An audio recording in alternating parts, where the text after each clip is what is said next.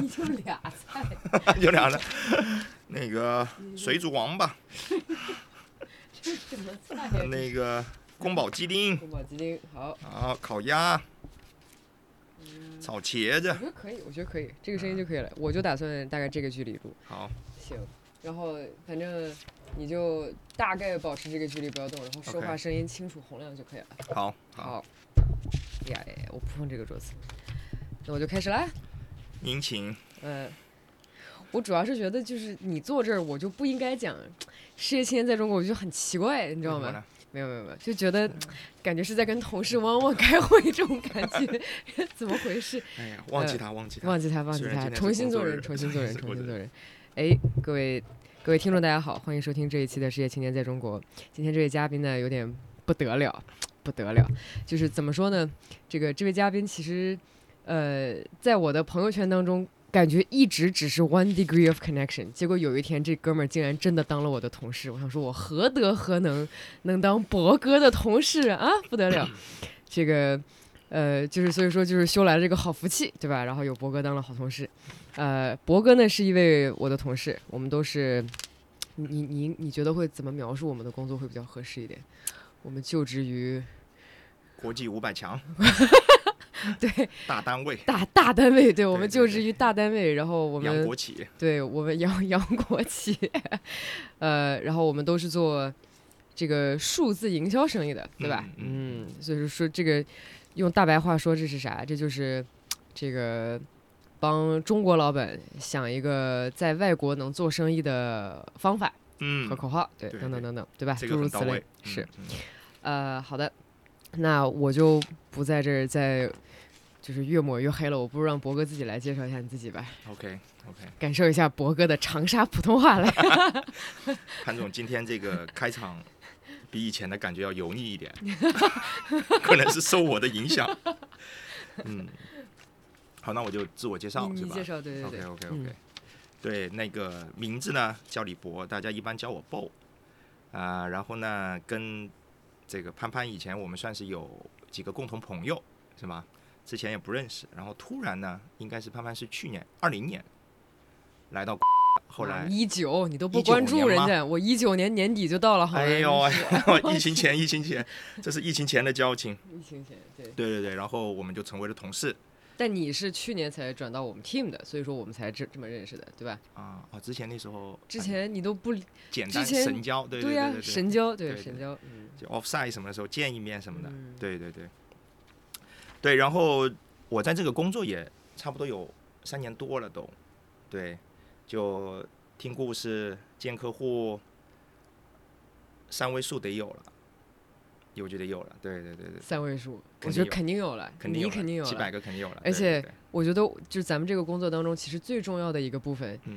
就是不是说帮人家去做什么咨询，或者是 consulting，或者是 solution offering 啥的，最重要的这个部分就是听别人给我们讲故事，啊，对对对，然后以及你再帮他咀嚼一下这个故事到底怎么样。对对对对对，他都不觉得是他在讲故事，他日常就得这样对客户。对对对，那个叫什么抒发欲特别特别强。嗯，对对，当一个听众其实比我们去跟他聊广告什么的重要多了。没错没错。很重要的一个 sales 嗯。skills，active listening，对 active 就叫 listening，对。叫你就坐着听，别说话，对对，当个捧哏，哎啊，当个捧哏，互动一下，互动一下。非常重要。嗯。那其实我我就很好奇啊，就是也也咱也不用提任何名字，就是在过去你听过这三位数的这个故事当中，嗯，有哪那么一两个是让你觉得印象非常深的？嗯，最深的故事啊，嗯，嗯我觉得最深的故事呢，一般呢具备，我想过这个问题，一般具备两个元素。第一个元素呢，就是那种回头来看，他的这个成功特别的偶然和随机。嗯比如说啊，就是他们当年为什么到的深圳？为什么卖成人用品？为什么做外贸不做内贸？就背后我们读天天读书读那么多这个成功故事什么的，都显得都很有逻辑、很有思考的嘛。但往往这些人的故事一讲出来，我觉得你在忽悠我。嗯对吧？我觉得这种冲击感，就是既然这么多年的这个成功、这个努力，既然是一个这么随机和随性的这么一个思维过程，而且这个数量不少，甚至是一个主流，就是随机的远大于这些所谓的逻辑思考、深思熟虑的，所以就让我们以前这个读书的啊这些以前的一些很多的思维方式，我觉得是一个挺大的一个冲击。因为你无法解读这个事情到无底是怎么法解读怎么做成的。无法解读。来这个星球三十多年了，感觉还是不了解这个星球的运作模式。就是就是好不容易就是你看咱们 team 的优秀同事真的很优秀哈，一个个这个这个各大牛逼院校，然后各大 MBA，完了之后最后这个跟咱们接触的这些。同人老板们嗯一般分享故事的时候，你就想说啊，这都行，对，真的是，就感觉你要不讲点真话，是这么回事吗？对，是这个样子。就你会觉得他是在故意增加戏剧性，其实不是。嗯，对你了解多了以后，其实就不是。对，就这些故事写书其实挺难写的，就就这么简单吗？嗯，就我们都挖不下去了都。对，就是可能这个某某某背井离乡来到深圳，嗯，在选择的这个过程当中，刚好选了这个这个赛道，对对。然后又刚好这个搞了个站，然后刚好做了一个什么事情，最后刚好就发家致啊富了，都刚好了，对对对，都是那种半秒钟的决定。对，那这样就很难，因为这个似乎不是一个特别主流的一个一个西方叙事的一个，尤其是就是我们说这个。如果是在美国的话，嗯。你你看到了一个很很小而精很好的一个镇，嗯，呃，或者是一个一个品牌，然后嗯。你总是会觉得，你看看人家这个 L'Oreal 对吧？你看看，就如果如果大家喜欢听播客的话，可能嗯。会听到一个那个叫什么 Business Wars 这个嗯这个，然后里面就会讲说，就是中世界的五百强曾经在最开始起步的时候，哇，那个故事讲的啊贼精彩，对对对对。就是这尔虞我诈，然后这个什么这个又又起步艰难，举啊步维艰，然后这个重重难关，对，重重难关，最后就就感觉总是迪士尼或者是这种 Marvel、DC 漫画嗯。这种有一个小高潮，然后最后突破难关，然后最后抵达嗯。但是但是中国的这个似乎就不太符合这个标准，感觉是一个非常兢兢业业的一个老板，就是在就是在创业，他就是想搞点事情出来，最后他搞成了，就这是对。对对，我可以想象，就两个中国老板跟美国老板坐在一起，可能互相讲这个故事，互相都听不懂。我怎么感觉，当你在说这句话的时候，我的脑子里脑补了马云和伊隆马斯克的对话。那是有其他原因，那个人家听不懂是有其他原因。对，好的，是。那你说，那如果如果真的想让一个中国品牌或者是一个中国的故事在嗯美国讲、讲的比较响亮的话，讲的比较有意思的话，那那他又要怎么做呢？嘿，那今天就到了正题了，哎，到了正题，让我来看一下提纲。看一下提纲，就看一下是小笔记，我对也在找小笔记我之前的那个笔记。对这个上面第一个问题写的是，就是作为中国人，中国人这个人生有故事吗？嗯，对吧？然后以及在世界范围内耳熟能详的中国故事，到底是一些什么样的故事？我们先不聊这个大问题啊，我特别想问一下潘潘一个问题。哎呀，天哪！反客为主对对对，我也客串一把主持人。对，你回想一下，就嗯身边这么多年特别逗的人啊，特别好玩的人，嗯你愿意跟他聊天，这个跟你一聊完心情就舒畅的人，或者说这个故事很多的人，您啊，这 好，那就除了我之外的人，想想呃看，是一定要是现实生活当中，还是说我我看过他节目也可以？啊，现实生活吧，嗯我们说现实生活，这些人都具备什么特征？来，我们抽嗯象一下。好，在现实生活当中，我特嗯别喜欢跟这个人聊天啊。那有啊，呃，就是我的所有的播客嘉宾，其实我觉得都都符合这个标准嗯，就是说，呃，大家普遍是有一个我认为他的嗯表象是什么样，嗯然后我就很想去。就是在他所呈现的这一些表象信息嗯。当中，我没有办法去去理出来，就是你做这个事情的本源的这个动机或者是力量到底是什么。OK，所以说，我就很想深挖一下，然后我就会嗯。跟他产生一个对话然后他在这个过程当中就会跟我讲清楚，哦，可能是是由于一些什么我肉眼看不到的原因，嗯，然后他最后去做了这个决定，可能其中也会有一些个反转。而且一般我觉得跟我聊天，我觉得比较有意思的人是那种他会他总是有一些他藏了一些大招儿，或者是他嗯。他他一定有一些就是我我这完全没有想到的东西在这个里嗯。面，然后这个会带会带着我走，然后以及他可能会比较善于去讲故事，就这这事儿可能在回回就是回顾我们的过去，可能也许平淡无奇，嗯，但是他呢就能把这个事情讲的。跌宕嗯起伏，啊对对对对就这个是我觉得聊起来比较有意思的。OK，呃，看看啊，所以一个是讲嗯故事的这个方法技巧很好的人，嗯，另外二来是确实也有内容，啊，确实自己也有内容，嗯。而且是那种表面上你看不出来。肉眼不可见。啊，就是嗯那种冰山一角的，对，这种人，OK，好，或者就是讲一些特别逗的那些人，你觉得这些有啊，这些人都具备什么特征呢？都特别逗，对就在餐桌上那种话讲不完，大家逗得大家一笑一笑的那种人，说实在话，就是在北京这个语境当中，这个人还是不少的。对，那也是也是到了北方了，对，到了北方，文艺复兴的中心了，到了，东北文艺复兴的中心在北京，可还得了？这就是佛罗伦萨当年的，佛罗伦萨，嗯就是他，他很，他能够把持住，就这个可能还是个语言能力，嗯。就是就是说，他可能在语言当中，他不不经意的，他藏了一些个很有意思的梗，嗯。然后他会让你觉得，就是让你跟他聊着聊着就觉得，哎，嗯。这是个语言彩蛋，然后然后他不经意这么一讲，你一听，然后你就觉得，哎，这人很逗，很有意思，是是是。语言能力绝对是有关系的。语言能力啊对，OK OK，嗯。对我个人感觉啊，就回想身边有趣的人，嗯这个段子多的人呢，一般呢具备这么两个特征。第一个呢，这个人肯定那种非常底层的好奇心是很重的，就他什么都想去试，他敢去冒险，他这个就很不安，是吧？就不太能够 settle 的这种人。那这种人他这个活多少年他就试多少年，反正各种吃菜也胆子大，去地方也去得多，是吧？就各种，所以这种人一般我觉得故事比较多，比较好玩。还有一种啊，我特别发现的就是他在这个生长环境中啊，他的文化呢，这个环境有变化。我们说的直观点就是换城市换的多。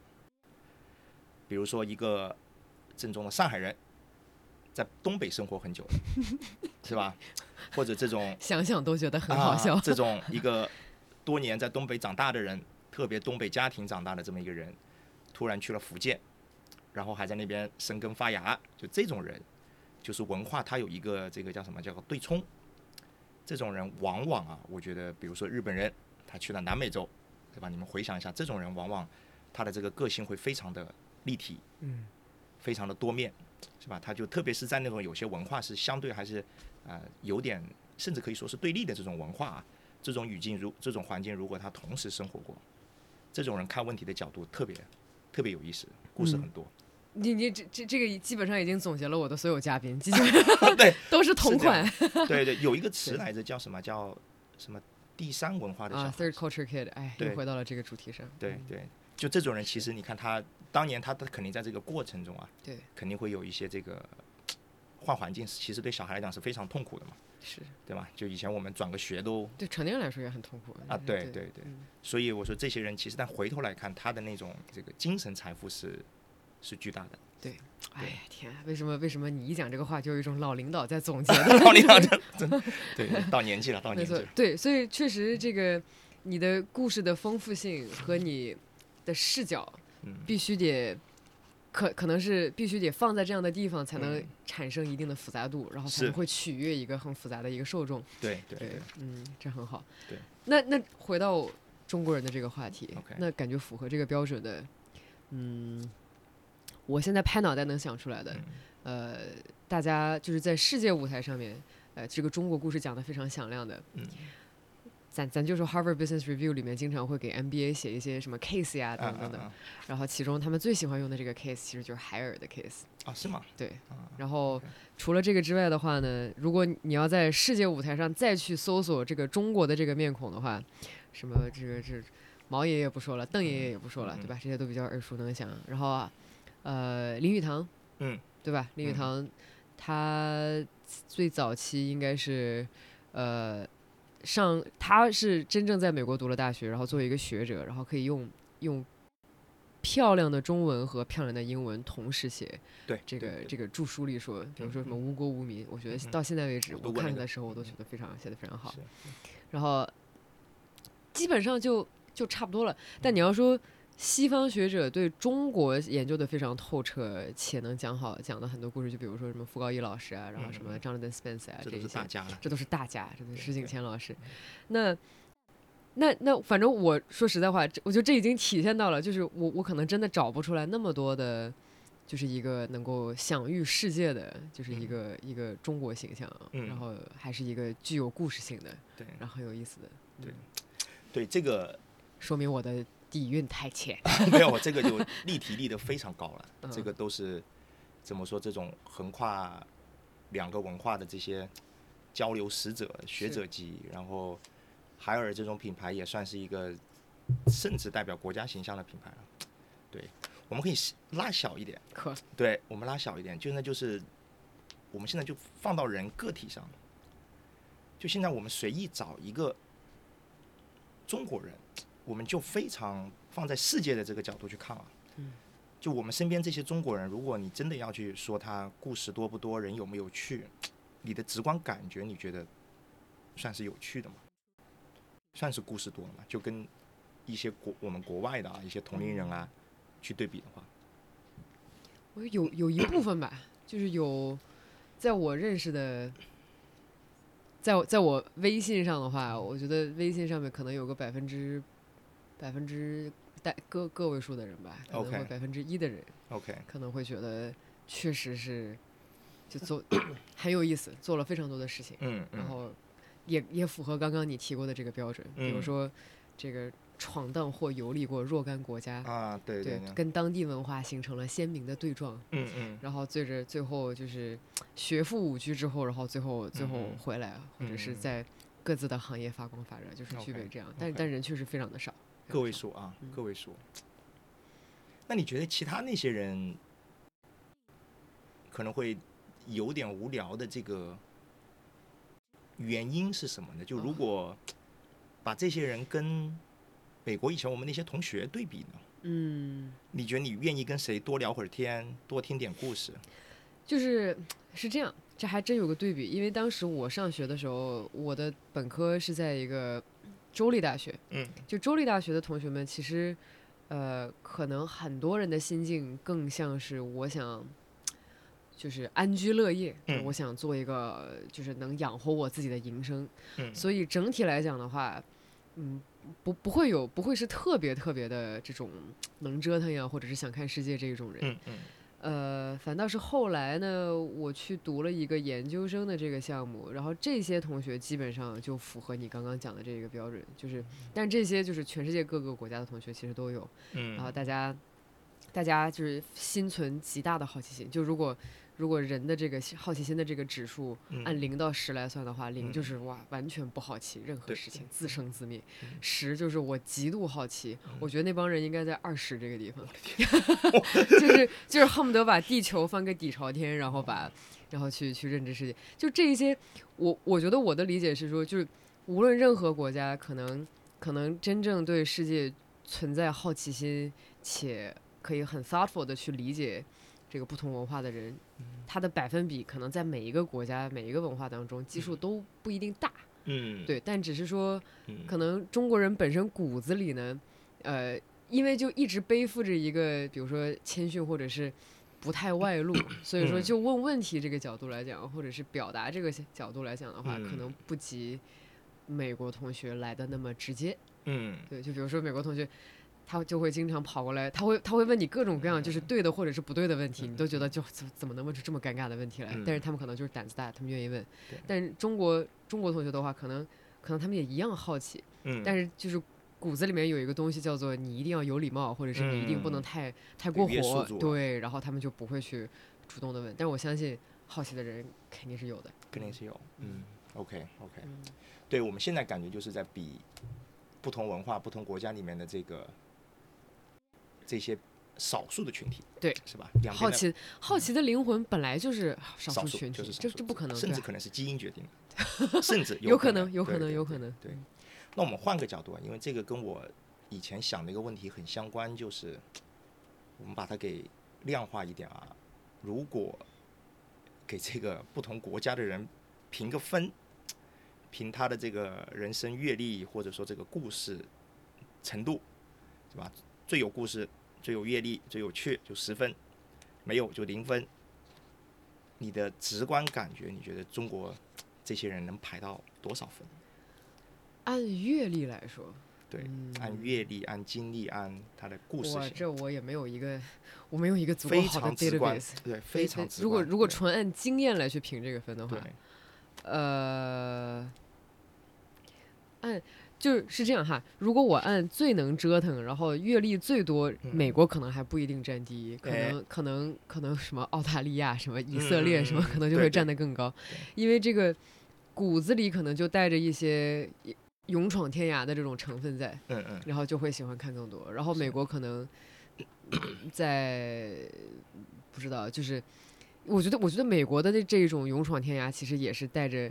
带着一些客观原因在的，比如说人家护照确实比我们容易勇闯天涯，对吧？经济水平对，这经济水平确实也高，对对，呃，那那照这样一比的话，就中国这，咱就如果存存从这个护照的这个便捷，就是方便程度，那那肯定不如人家呀，对吧？然后所以说这就意味着，就是中国人、中国朋友们这个能勇闯天涯的这个比例肯定嗯要比逊色要要逊色一点。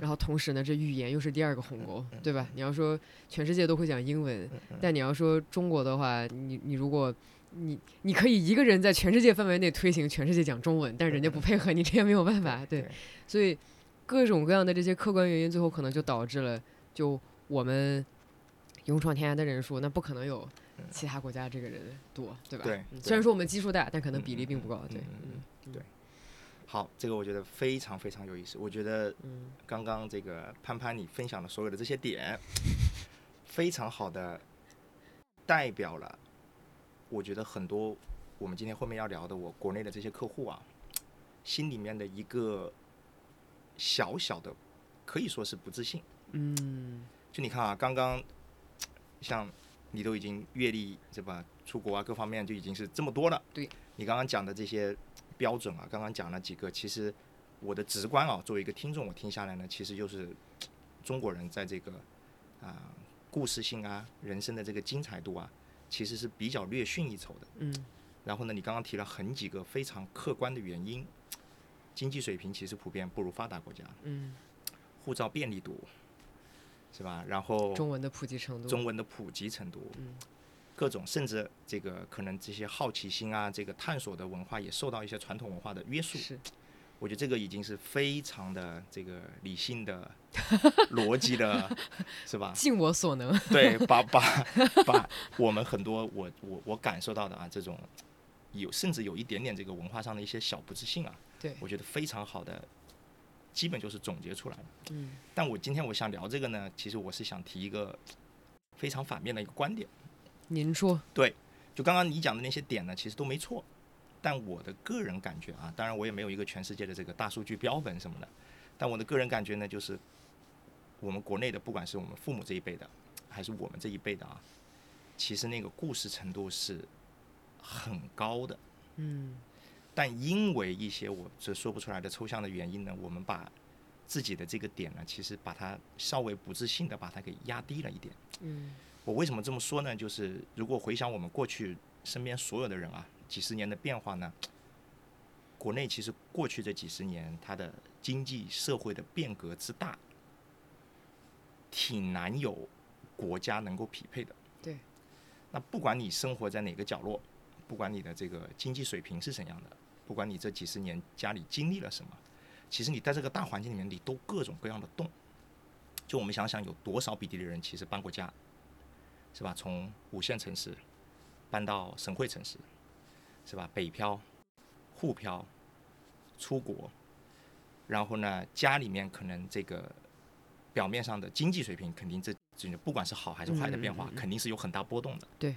那这个表面上的经济水平波动呢，肯定也带来了很多其他的这个观念上啊各种这变化。所以我就是给我的直观感觉啊，虽然大家有时候觉得就是护照上盖的这个签证章可能不如发达国家那些人多，对，但其实我们看到的这个世界的多面性，是吧？人生的这个起起伏伏各种层面的，我是觉得还特别多。嗯所以这是让我我觉得有一个挺大的一个反差的一个点，对吧？就如果你认真的去找一些去做对比，你会发现哇，这些每一个这个感觉比较内敛的这个灵魂的背后，都经历了这么多东西，哇，金句出现了，是吧？每一个内敛灵魂背后都有无限的精彩故事。对对对对，你像刚刚这个潘潘讲的，在那个公立学校，是吧？我以嗯前我也待过，我也知道就，我也是公立学校的。对啊，我们都是啊，就是那个呃，很多大部分的这个年轻人，特别的这个外向，对特别的声音很大嗯，但你其实看他这个人生的足迹啊，是非常少的，对，是吧？然后这种好奇心啊，就毕竟是美国这第一强国嘛，对。这出了名的美国人不懂地理嘛，其实他就反映了他对其他这个世界其实好奇心不强不，了解，对。对，所以我觉得这是一个挺大的认知上的一个很大的不同，嗯，对，其实是能感觉到这个，就是你刚刚讲过的这个社会的变革、经济水嗯。平的这个发展，对，呃，大家会对这个世界。呃，更加更加存有好奇心，或者是更加认知。故事一点都不少。这个，如果让我出现成一个我之前有印象的一个框架的话，这个叫什么嗯。Hierarchy of needs，就是说嗯。当大家可以在呃安居乐业，嗯然后可以吃饱穿暖，对，然后这个时候你就会向往一个更加充沛的一个精神世界，然后你就会你就会对这个世界上你能弄明白的东西，或者是你想去探索的事情更加具有好奇心，哎，然后对对对去想去做。是，但是呢，呃，可能确实也是因为一些就是客观因素吧，或者是等等等，也许你国际的足迹并不如其他，但是这嗯不意味着你的故事就不如别人的精彩。对对对对这是一个也是一个很大的，我觉得认知上的不一样，就不是说环游世界的人就一定比这个，嗯，比如说外卖小哥更有趣，其实嗯不一定，不一定，对，吧？就外卖小哥看到的世界，也许比我们想象的多元的很多。嗯嗯，是，这是一个对多元世界就应该有这样的发展。那么好，那你看，刚刚你已经讲过了，就是我同意你这个命题哈，这个没有毛病，你还设了个圈套把我给绕进去了，我这不算圈套这不，道德。对，然后，但是这个道理没错，道理没嗯错，就确实有很多呃，这个普通中国人的这个故事其实是非常值得，然后也非常有意思，嗯对呃，让更多人知晓的。那么问题就来了，嗯这语言不通啊，他怎么去如如何就是中间的这个渠道？嗯。或这个桥梁，或这个故事怎么样？因为我给你讲一个例子，就是嗯我就毕竟咱咱同一个 team 哈，我有没有什么好给你遮掩的？对，呃，很多很多商家或者是很多我接触过的这些老板，嗯他们惯用的手法就是你说的这个不自信啊，他们就不愿意把自己当成一个中国的公司，对对，他们更愿意做的事情就是把自己乔装打扮，然后让自己变得更加洋气，对对，呃，然后通过这个方式呢，嗯呃，似乎莫名的就取得了一些自信，嗯，或者是就觉得自己立得住脚了。是是，这我我特别理解对，但是一方面我又发自内心的就是在问自己，像难道我们就不能理直就是好好的去当一个能讲出中国公司中国故事的一个很好的公司吗？是是，对吧？就是你你觉得就是这是一个什么样的动机导致了这样的事情呢？对对对，这个我们可以给大家这个科普一下我们行业的生态，我们行业的生态。来，您科普。对这个潘潘讲的非常的，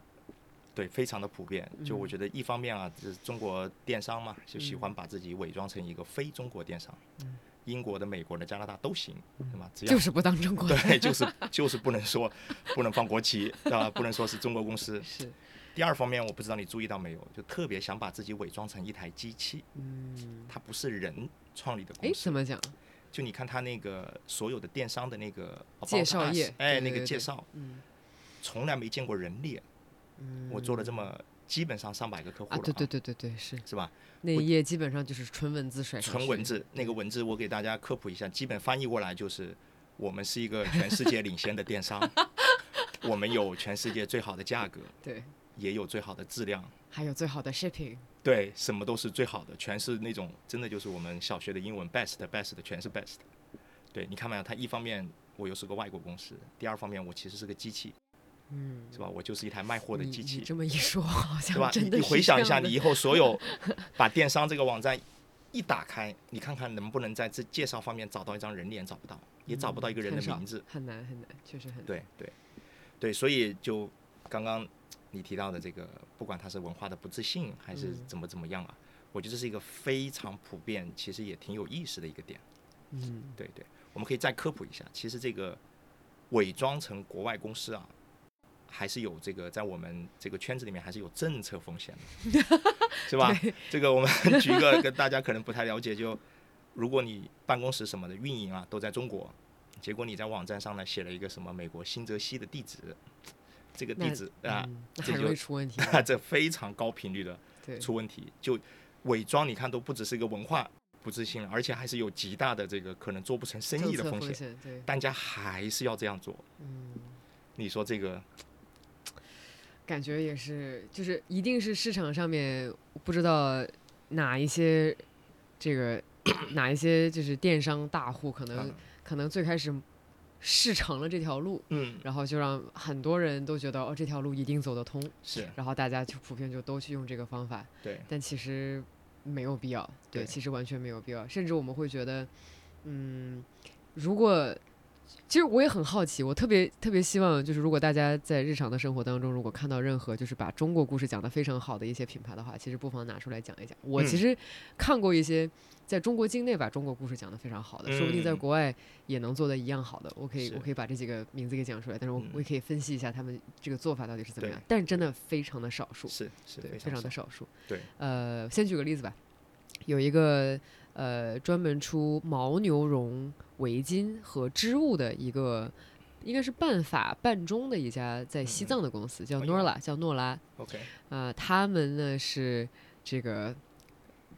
完全就是就是就是，反正我们很骄傲，对我们嗯。就是一家质量特别好的一家在中国的公司，嗯。但是它的基因里面可能就是半法半中的，或者是嗯。半国外半中国的。嗯嗯。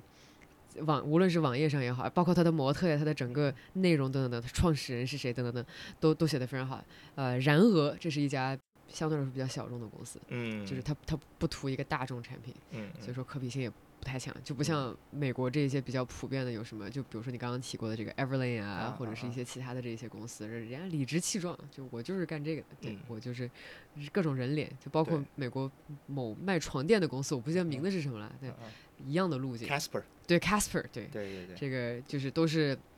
这个我们的故事是怎么样的？我们的创始人是怎么样怎么样把我们这个公司给折腾出来的，对吧？对对，对，写的都非常好。是是，对这个我们可以各种丢一丢一些国外的，我觉得比较同量级的啊，我们不嗯。说那些世界五百强，是，这些国外的现在很火的这么几年 D2C 的一些品牌，就我们当年读书的时候都买过的，就是那些物美价廉的，对，这个网站很花俏的这些，嗯，他们你看讲故事讲那个 About Us，都特别喜欢讲，就为什么我来做这个事情。对，而且那些故事都像是那种你在大学宿舍里面这个夜谈时候讲的一些小故事，嗯，很小的东西，对，非常小的东西，就是你这决定就感觉是不是有点草率了一点啊，对吧？就是有那种 是吧？这个卖 卖眼镜的，当年就是说什么去旅游眼镜掉了，嗯，然后在当地好像配个眼镜很麻烦，他觉得不对呀、这眼镜未来为什么要这么麻烦呢？他就自己搞了一个，这是 T I J M 吗？这是呃，那个叫哦，Warby，Warby Parker，Warby 对 Parker，对对对想起来了，然后你看 Uber 这么大的，当年嗯不也是去什么南美洲旅行打不到车，对，然后他觉得哎呦这打车不应该这么难，就是很多很多这些公司其实最开始是发自了一个创始者的一个灵魂拷问，就是这个事儿 something's off，对，然后我想解决这个 something's off 的这个东西，对然后他用很流利的英文把它写了出来，对，贴了一张自己的人脸照片在那里，对，真的就是，其实就这么简单。你甚至说它是个拷问，都还没触及到灵魂，没触及到灵魂，对吧？就是想解决个问题，对对对，你说南美洲，他当年肯定也这个吃饭可能也有吃的不好，打车也打的不顺，他为什么就想选了这一个？所以我觉得就其实这个事情比我们想象的更简单一点，但更大的问题就是为什么我们这些同胞们没有去做，嗯，是吧？中间到底这个鸿沟在哪儿？你觉得是大家？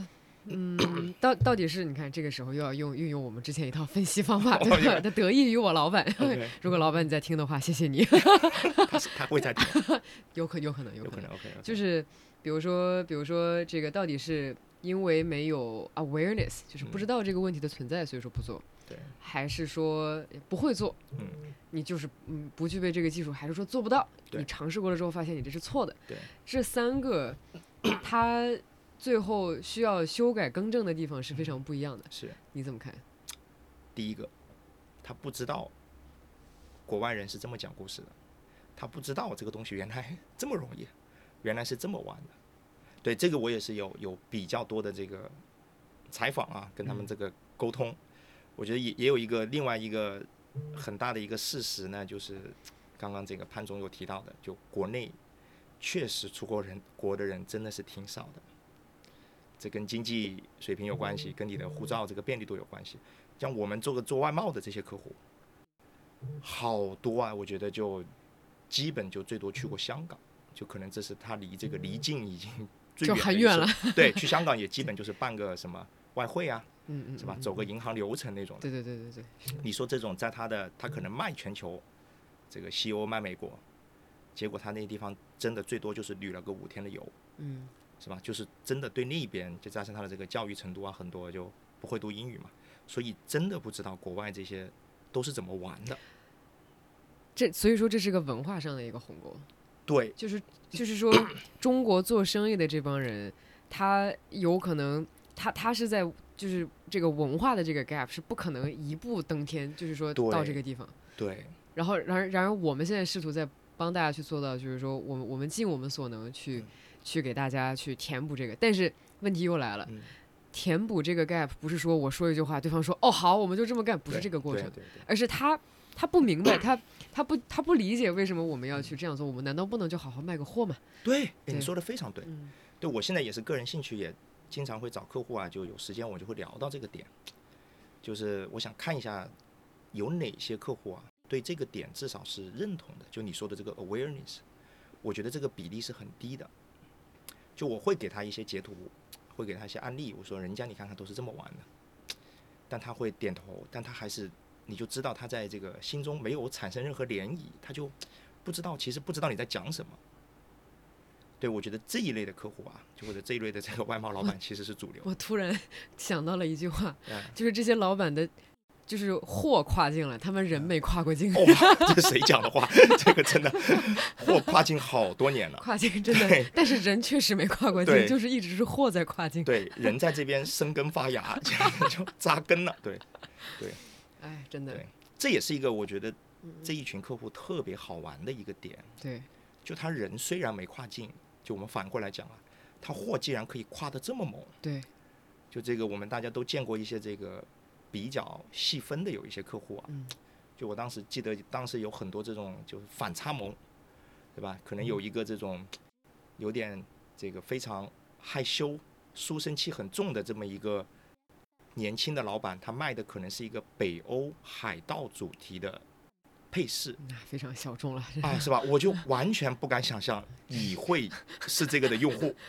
不可能。对肯定不可能对吧对，当年那些海盗可能都是他基本上两倍的身高，四倍的块头，对吧？就这种反差，然后可能有一个中年这个略带油腻的男人，可能卖的是女生的文胸，嗯而且生意还做挺大的，是对吧？而且或者有一个这种可能完全没有跟这个黑人交过朋友的一个人，可能卖的是那种黑人 party 用的西装，就是两个袖子上纹个白虎，纹个什 么什么，我怎么，这么有镜头感？特别有画，这都是真实故事我对对对对，是这都是非常真实的非常真实的，而且还有对还有一些是我我所见过的一些，就是也有反差萌的是，呃，某造大码女高跟鞋厂商嗯其实卖的是海外 queer 这个群体，对，然后还有就是某这个。呃，河南这许昌某地，对吧？啊就是是专门卖假发的这一些，人家嗯这辈子没有去过 Georgia，然后卖的还全都去了对。美国大大南部，对吧？啊他可这些是懂了对，可懂了，对，他可能知道这个黑人的发质他有什么样的一些痛点啊，对对对有什么特点啊，但他他比黑人更懂黑人的头发什么样的，真的，你说这个就是一个极大的反差，对。就人这么不跨境，货可以这么跨境，对。对，例子不少，这种例子非常多，没错，对。嗯。那这个，那那归根结底就就要，那就要往下问这个问题了。那嗯。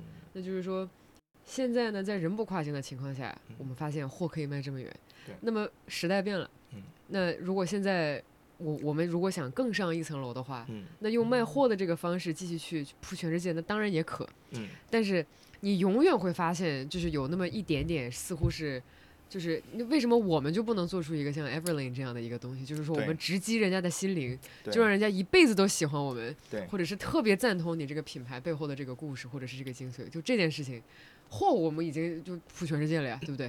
那如果再往上上台阶的话，就上到了这个地方然而发现了难度。对。嗯我每次有时候就有点像是刺激一些客户啊，就嗯对这个事情引起重视嘛，就不要只是天天 你天怎么刺激他？哎，我有现在迭代了一个话术，我觉得特别特别特别管用。迭代了一个话术，您对对对讲讲，哎，好，比如说现在这个客户卖这个衬衫什么啊，很正常吧？然后我就会问，打个比方，嗯你知不知道 Everlane？就随便反正找一个同品类的国外的 DTC 品牌，他一般他们还是知道的。就从销量的角度嘛，他们肯定还是把你当做个竞争对手。然后呢，我会问人家跟你的工厂，你觉得有没有区别？然后这个时候你可以回想一下，这个时候老板特别起劲，因为这些老板。啊，特别怎么说，特别熟工厂。就如果他是广东的，广东这些工厂应该他多少是老板，哎，都是认识的。嗯他马上跟你讲，哎呦，我跟你说那个品牌拿货没我们好，是吧？那个品牌那工厂老板我认识，他们那货我都知道不行的。对，经常他就开始跟你来，就有点在说别人不好了，就是说人家工厂的底细我们摸得门清，而且这个工厂我还看不上，就那么回事。对，好，这个我同意啊，我觉得不觉得他们是在吹牛或怎么样，但问题来了，人家工厂跟你一样，甚至说不如你，人家溢价卖的比你高，销量比你大，这又是怎么回事呢？这个时候，我觉得老板他就会陷入沉思灵魂拷问。啊，这真的就是一个灵魂拷问了，因为供应链真的他太清楚了。嗯我这个时候我还要这个添油加醋一下，我说人家这些老板啊，国外的老板都是这种可能三十岁吧上下的年轻人，是吧？这个我们以前都看过很多这些网站嘛，都是是非常年轻的，不是什么厂二代、什么子承父业，完全不是。然后人家我都可以我都可以脑补，就 Everlane 当年可能来广东找工厂，就是几个老外年轻人飞到深圳住个五星级酒店，可能去工厂就去了个两天，两三天倒时差，最后吃饭受不了了，还要去个这个代表他们美国乡愁的酒吧，是吧？就过点这个西方的生活。对所以其实他们对国内啊这个供应链的了解，对这个工厂是非常浅显的。嗯，或者甚至说他们这个在供应链端跟国内的同行比没法比。差多了。嗯，就算是一个工厂，肯定这个老板会给这个美国公司价格更高，绝对的，是吧？因为肯定不不欺负你，欺负谁呢？对，所以我觉得在这么一个情况下，我们供应链做的比人家就是中小企业的同行啊好这么多。为什么你们在前端这个利润、销量比人家差那么多？到底差在哪儿？嗯，这个时候我觉得老板是非常，其实是非常触动的，对吧？就因为他们其实或多或少这么多年都在想这个问题，差在哪儿？对，到底差在哪儿？差 我们 如果讲的大一点呢，其实就差在这个我们说的这个是营销里面的品牌，你的综合品牌力。如果我想把它讲小一点呢，就今天我们主要的这个话题呢，就是讲故事讲的没有人家好。对我感觉，我个人这个浅显的理解呢，就是这个 storytelling 或者说讲故事啊，就是一个品牌的低配版。我们说那种传统的大公司，什么联合利华、宝洁做品牌，那得要砸多少钱？是吧？要请明星，要改 logo，对吧？要这种找个大的 agency 什么花多少多少钱？但我觉得 storytelling 啊，就简直是一个极低成本的，只要你找好了这个叙事角度，就像刚刚潘潘讲的，这个有些人他讲故事的能力非常好，在这个饭桌上，是吧？在这个呃这个酒桌上，就是他讲故事的技巧非常好，内容可能跟大家都一样，他这个抑扬顿挫啊，什么他的用词啊。他的这个转折啊，其实我觉得放在网站上啊，这些商家上其实是很类似的。就他 storytelling 的这个方法技巧这个角度啊，很好，所以呢，他也不用花那么大的一个成本，可以做到就是我的产品溢价高，消费者买账。嗯，对。哇，这个，所以说大家听好了吗？博哥刚刚已经把 Million Dollar Story 给大家已至少经 billion。对，不好意思，说低了，说低了十倍，billion，不好意思。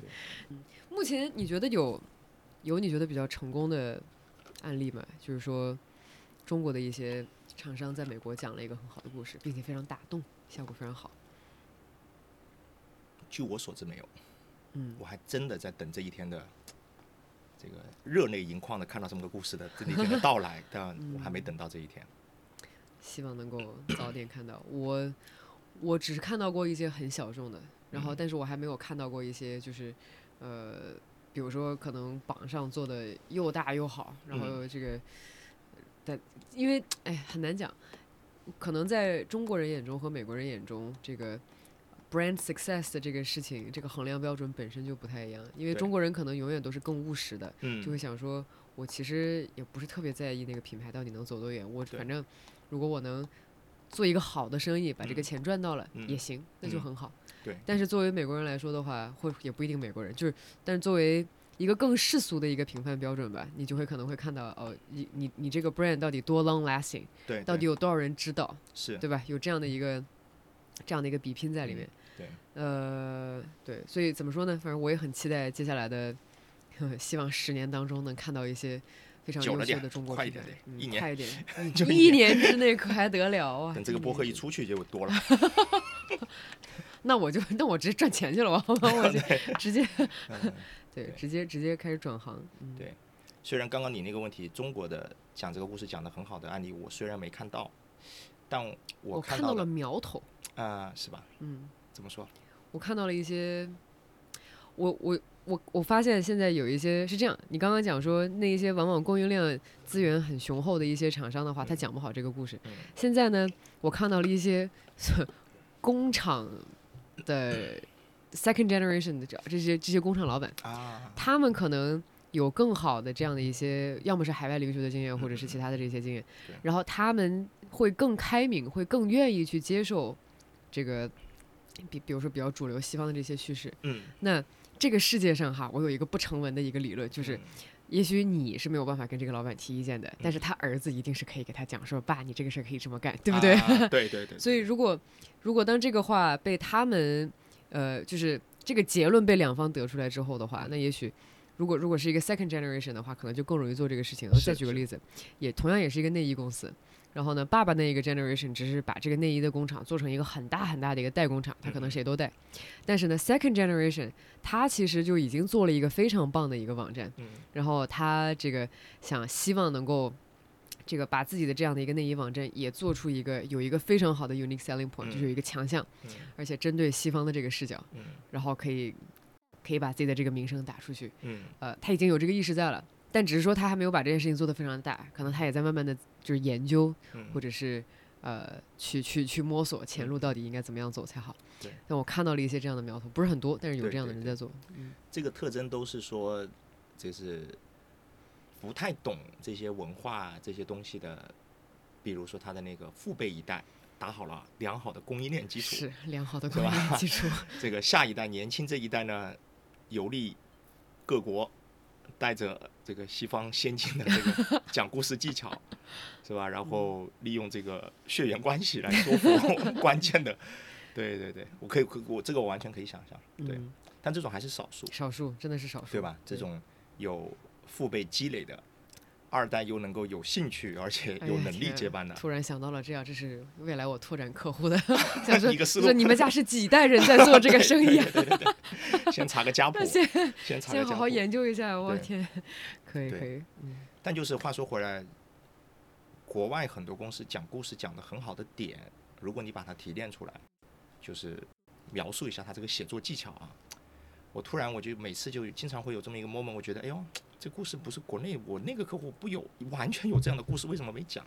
我给你举个例子啊，比如说现在 D2C 品牌特别喜欢讲这个企业道德，对，是吧？这是西方消费者我觉得很很有这个重视很重视，是嗯吧？那环保啊那些基本的。是 sustainable 对，比如说呃，有一个很出名的就是买一送一，嗯，就当年那个 Toms 的那个鞋子，啊，对对对对对，记得吧？那应该是阿根廷啊创业企业，对就是你买消费者买一双鞋子，我们送这个公司孩子一双，对送给那种贫困的啊那种没有鞋穿的地方。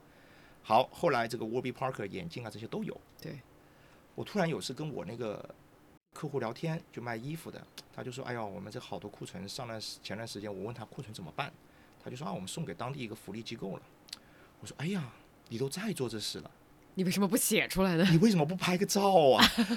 我都不要你写，你就。但是你想啊，如果作为一个中国卖家，你有这样一些故事，都还不是在故意去做啊，是非常真诚的。他们就是有这么一个做法，基因当中就存在这个东西。真的就是他做了个好事，他都不觉得这是个好事。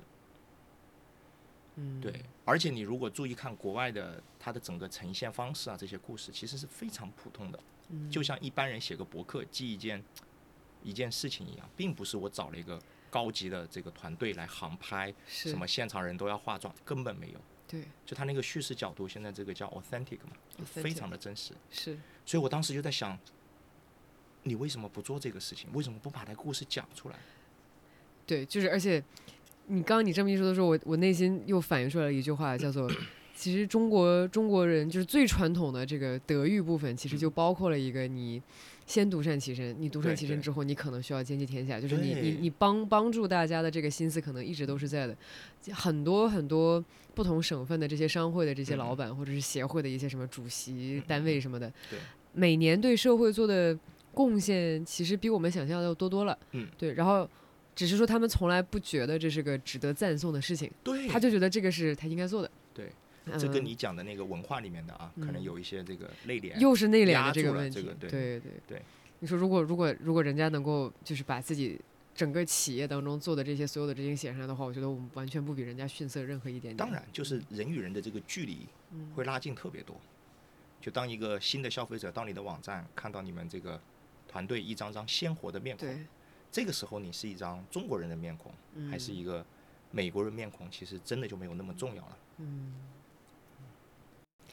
就感觉这些公司需要即刻在自己的公司当中创建并并募集一位同事，对就是一个非常好的一个一个英文的一个 long form 的一个 writer，是 真的，然后真的，就是把所有这个事情用用英文写好即可。对对 对对，对，甚至英文，我现在就在想，可能想的夸张一点，你有点语病，嗯，写的更 authentic，、啊，更 authentic，是吧？就关键是你要找准叙事的角度，你要知道嗯国外的用户会在乎什么。嗯，对，真的就找一个这种体现中的，我觉得还写手，对对对，嗯写的太流利了，可能又跟你前面网站的那些英文又不搭调了，有对点对对对对，对，没错。